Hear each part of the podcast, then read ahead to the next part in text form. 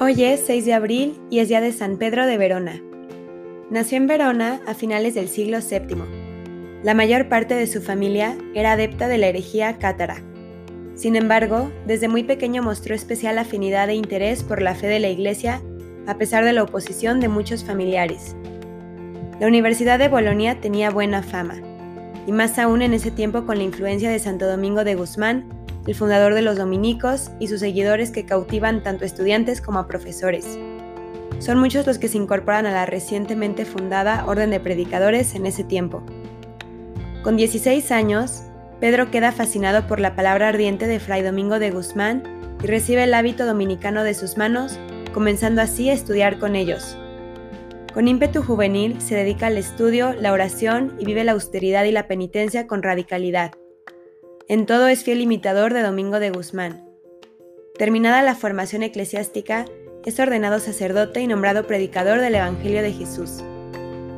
Fray Pedro fue nombrado inquisidor de Milán por Inocencio IV. Sin embargo, su participación en el tribunal ha sido distorsionada a lo largo de la historia. Lejos de tener los rasgos de muchos inquisidores posteriores a él, Pedro de Verona, según atestiguaron sus contemporáneos, siempre profesó el principio hay que persuadir a la fe, pero no imponerla. El rápido culto que se difundió después de su muerte demuestra la fama de santo y predicador evangélico que poseía en el pueblo. Ama a Jesucristo y como Él, experimenta la prueba, el menosprecio de algunos sectores y el ataque de quienes pensaban distinto. Su presencia evangelizadora a través de la predicación continúa con intensidad su capacidad organizadora le lleva a coordinar entonces y fundar muchos pequeños grupos organizados. Pero todo esto no hubiera sido posible sin la intensa oración. Se comenta que un día en su contemplación, en su celda dominicana, recibe la visita de las santas mártires Inés, Cecilia y Catalina, que dialogan en su habitación. Otros frailes llevan la noticia al padre prior. En el capítulo conventual es reprendido y corregido porque ha violado la clausura y ha recibido a mujeres en su celda religiosa. Su respuesta es un prudente silencio y es enviado al convento de la Marca Ancona, donde intensifica su estudio y su oración. Un día se desahoga ante un crucifijo. ¿Qué mal he hecho, Señor, para verme como estoy? Cristo crucificado le dice, ¿y yo, Pedro, qué mal hice? Estas atribuciones que la tradición le da son fiel reflejo de la intensa comunicación que con Dios tenía a través de la oración, algo que ha trascendido a los demás. La gente de oración profunda transpira esa experiencia y no hace falta que publique sus experiencias místicas. Por lo general, estas se convierten en reflexiones profundas y acciones apostólicas.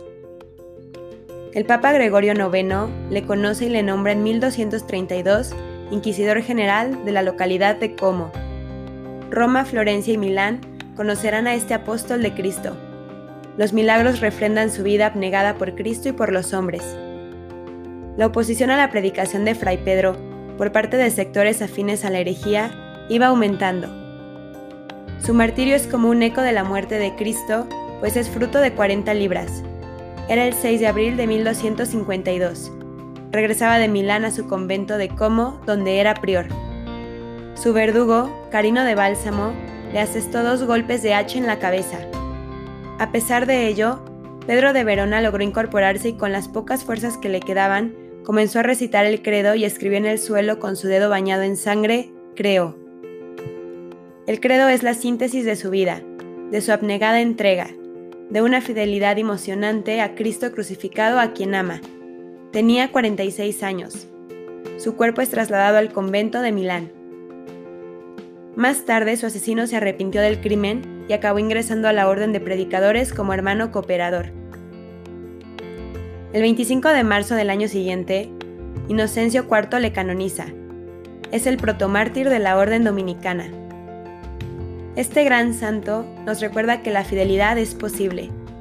Ante la facilidad que nos ofrece la cultura contemporánea de descartar proyectos y personas, la vida de este santo nos propone el amor fiel y la apasionante entrega a aquel que es capaz de darnos la felicidad que nunca se acaba. Que San Pedro de Verona sea para nosotros un ejemplo de vida. San Pedro de Verona, ruega por nosotros.